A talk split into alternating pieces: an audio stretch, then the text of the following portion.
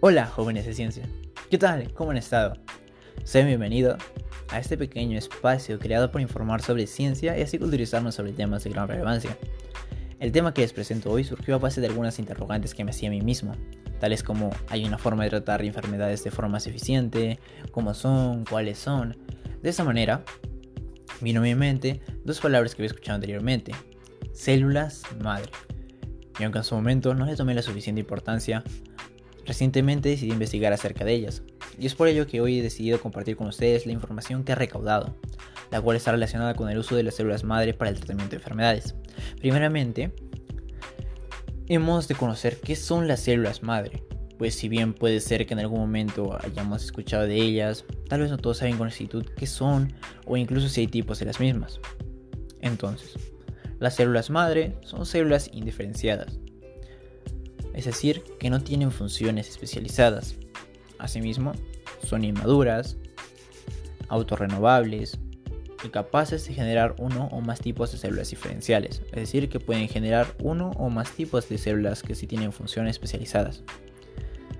De esas características, las más resaltantes son su capacidad de autorrenovación y su habilidad para generar diferentes tipos de células lo cual la hace una candidata excelente para los tratamientos de diversas enfermedades, pues puede producir células para cada tipo de enfermedad.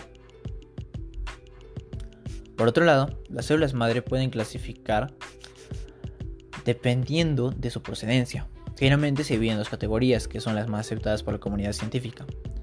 La primera es la CME, células madre embrionarias. Y la segunda categoría es la CMA, células madre adultas. Ahora, entrando al uso clínico, las CMA son de mayor uso, pues de esta manera se evita la destrucción de embriones humanos, que es un punto a favor para la ética en este trabajo. Además, a diferencia de la CME, estas no tienen tendencia a la proliferación excesiva y a la generación de tumores, pero aún así poseen la misma capacidad que la CME, es la capacidad de plasticidad, por lo cual es de gran, la cual es de gran importancia, pues la diferenciación celular es clave en los tratamientos médicos.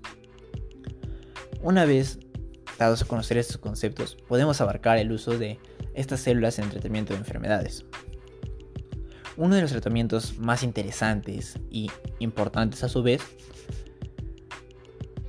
es el tratamiento de enfermedades neuronales, que podrían ser brindadas mediante las células madre.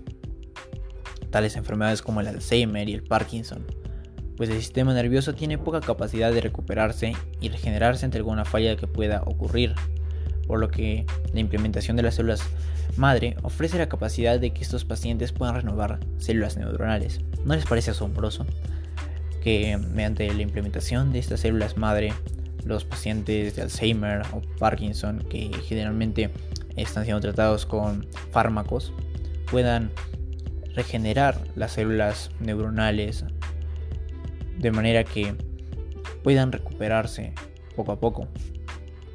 O quién sabe, tal vez en un futuro estas enfermedades puedan curarse por completo. Ahora, continuando. Asimismo, se han dado resultados a favor como la diabetes, pues las células madres se han utilizado para producir células que respondan a la glucosa y que liberen insulina, como las células beta, dando un punto a favor al tratamiento para enfermedades que son bastante complicadas como la diabetes. Además, eh, las células madre pueden emplearse para tratamientos de enfermedades óseas, como la artritis reumatoide, pues de esta manera se generan tejidos que ayudan a reducir los síntomas y a su vez controlar la enfermedad. Bueno, viendo estos, estas aplicaciones, puedo llegar a la conclusión que las células madre ofrecen una amplia gama de oportunidades para tratar diversas enfermedades, pero a su vez, hemos de admitir que realmente nos falta bastante para comprender completamente ese avance en la ciencia y que puede aplicarse de, forma, de la forma más adecuada posible a nuestra sociedad actual.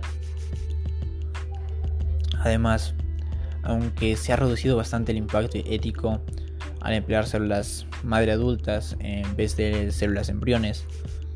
Y aún hay problemas con las experimentaciones con humanos, pues específicamente con enfermedades mucho más delicadas como la zona como la son las enfermedades neuronales, ya que se tiene que evaluar la posibilidad de éxito en cada paciente y que este mismo sea adecuado independientemente de toda la que de qué tan enfermo esté o no, tiene que evaluarse si es adecuado y en cada caso es una evaluación completamente diferente.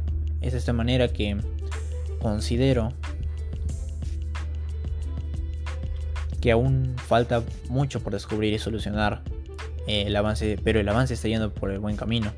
Es lo más importante, pues no debemos perder eh, esa ilusión o esperanza de en algún futuro poder ver que esta nueva eh, forma de tratar enfermedades se aplica de forma mucho más eficiente y segura principalmente para todas las personas que padezcan alguna enfermedad realmente complicada.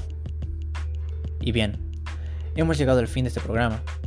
Es momento de despedirnos. Los invitamos a que nos sigan en nuestras redes sociales, compartan nuestro contenido y si tienen alguna sugerencia, sean libres de hacerla. Hasta otra oportunidad.